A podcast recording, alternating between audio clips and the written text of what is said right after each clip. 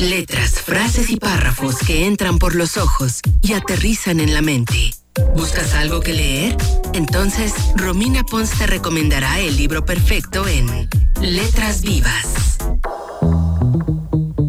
Y ya está con nosotros Romina Pons como cada miércoles hablando de libros. Hola Romix. Hola Luis, ¿cómo estás? Muy bien, muy contento de escucharte siempre, cada miércoles aquí, puntualita. Ay, gracias Luis. Fíjate que te traigo un libro que me voló la cabeza. Lo acabo de terminar. Ajá. Y no podía no hablar de este libro. Es La sombra del viento. Ok. De Carlos Ruiz Zafón. No sé si has escuchado hablar de este libro. No, no, no, la verdad no. Yo tampoco. Resulta que en 2001 salió y que es un bestseller, pero bestseller de los bestsellers. O sea, vendió 15 millones de copias en el mundo y se tradujo a 40 idiomas. Ok. Y yo así, como, ¿por qué no me enteré de este libro? ¿Sabes? Pero así, así son las cosas y es la maravilla. Y entonces, cuando, me entero de que es un libro tan, tan, fuerte, tan grande, también entro con mis dudas, ¿no? Porque luego eh, habemos gente que, que, nos creemos muy acá y si algo es bestseller decimos, ay, nada de estar tan bueno. Pues falso, Luis. Es uno de los mejores libros que he leído en mi vida. Órale. Sin ninguna duda será mi top 10, pero sin ninguna duda y tal vez a mi top 5. Tanto así, oye, pues. Tanto así. Y, te quiero platicar más o menos por qué. Es un libro largo, de más de 500 hojas, pero es un libro, es un misterio, es un thriller. Ok. Eh, la, la, premisa es que existe un escritor que se llama Julián Carax, que escribió unos libros hay alguien que se encargó de quemar todos sus libros y nuestro protagonista quiere descubrir la historia de Julián Carax, qué pasó con él, dónde está, dónde escribió los libros, quiere saber más de este autor que acaba de descubrir. Mm, okay. Entonces, eso se le llama en, en, en, literatura metaliteratura. Metaliteratura es cuando la literatura habla de literatura. ¿No? O, como los metadatos, que es cuando los datos hablan de datos, ¿no? Lo, meta es cuando te, metes en, el mismo tema. Entonces, es metaliteratura. Y lo que hace genial este señor, que además tristemente ya falleció, o sea, que, llegué tarde porque hubiera sido padrísimo entrevistarlo o buscarlo, no sé, algo así, es, él dice en una entrevista que, que le da al país, dice, a mí lo que me da flojera de la literatura actualmente, o sea, en 2001, es que las historias son muy sencillas siento que hasta la letra la ponen más grande y ponen muchos espacios para llenar hojas y al final son cuentos cortos que nada más les meten más tontería para hacer una novelita. Okay. Entonces yo quiero hacer lo, opuesto. Entonces, en cada hoja te encuentras con cosas, pero no por decirles que es metaliteratura, quiero que crean que es algo complicado, ¿no? Es un libro que habla de un libro, punto. Y se convierte en un misterio, o sea, atroz, atroz nivel. Me dormí a las 3 de la mañana de domingo a lunes porque no lo podía cerrar. Bien picada. Picadísima, ¿no?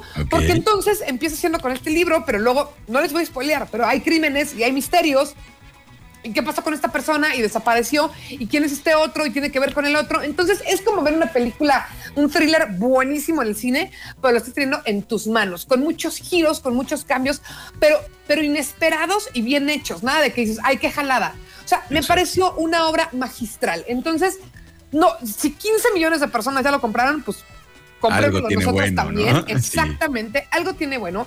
Y otra cosa que quiero comentar para tampoco spoilearse a los demás es, me gustan mucho los libros cuando una ciudad es protagonista. Ok. Y Barcelona es una gran protagonista de este libro porque pasa en la posguerra, pasa después de la, de la Guerra Civil Española.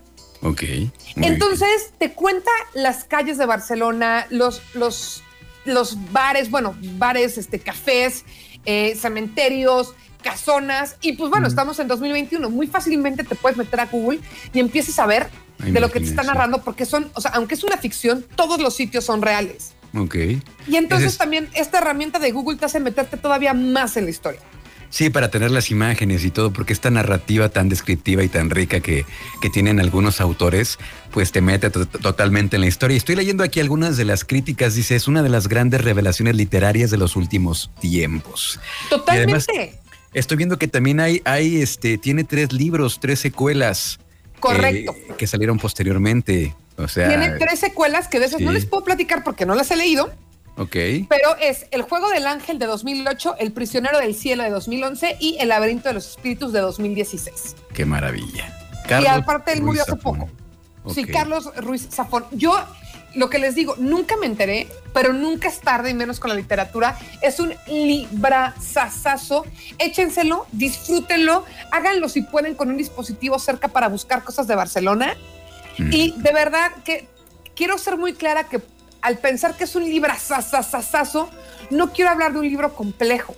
No es un libro que tienes que saber de letras para entrarle. No es un libro muy culto que no vas a entender referencias. Para nada. Simplemente es una historia magistralmente escrita. Eso es. Ok, una, una, una extraordinaria novela de suspenso por lo que nos cuentas entonces. Exactamente. Entonces, no puedo, o sea, vean cómo me prendo. No puedo dejar de recomendarla. La acabé ayer.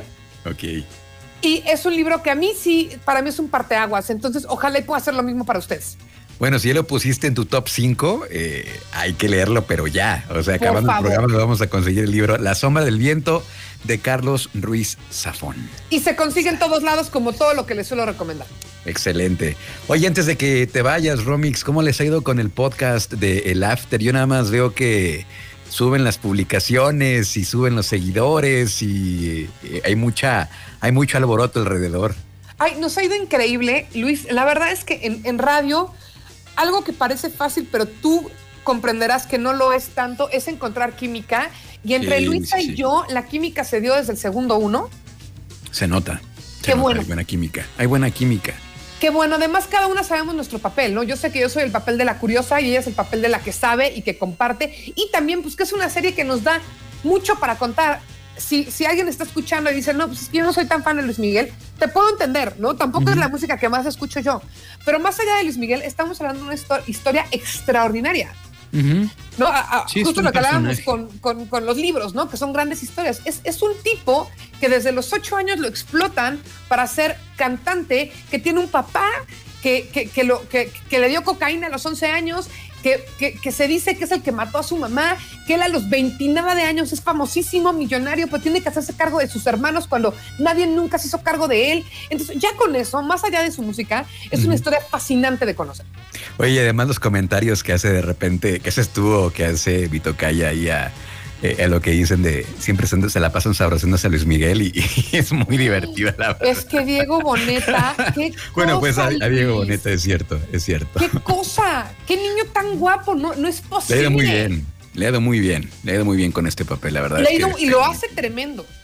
Sí, sí, sí, lo hace bastante bien. A mí me gusta más el personaje, eh, el Luis Miguel del 2005 se me hace de una manera extraordinaria. Oye, nos están escribiendo aquí, nos está escribiendo Germán Subirán, que nos dice, toda la saga de la sombra del viento está magnífica. Ay, pues mira, un saludo enorme a, mi querido Germán y qué bueno que nos dice. Yo definitivamente hoy empiezo a leer el 2, ¿eh? O sea, porque estoy, pero picadísima. Ok. Bueno, pues ahí está la recomendación. Como cada miércoles, Romina Pons. Tus redes sociales, Romix arroba Romina Ponce en Twitter y en Instagram, que es donde más estoy, porque ya no les voy a decir Facebook porque nunca lo checo y nada más les voy a quedar mal. Entonces, mejor en Twitter y en Instagram como arroba Romina Ponce. Bien, tus Romix. Muchas gracias y que siga el éxito. Gracias. Gracias a ti, Luis. Abrazo. Escucha. Escucha. Trión. Sé diferente.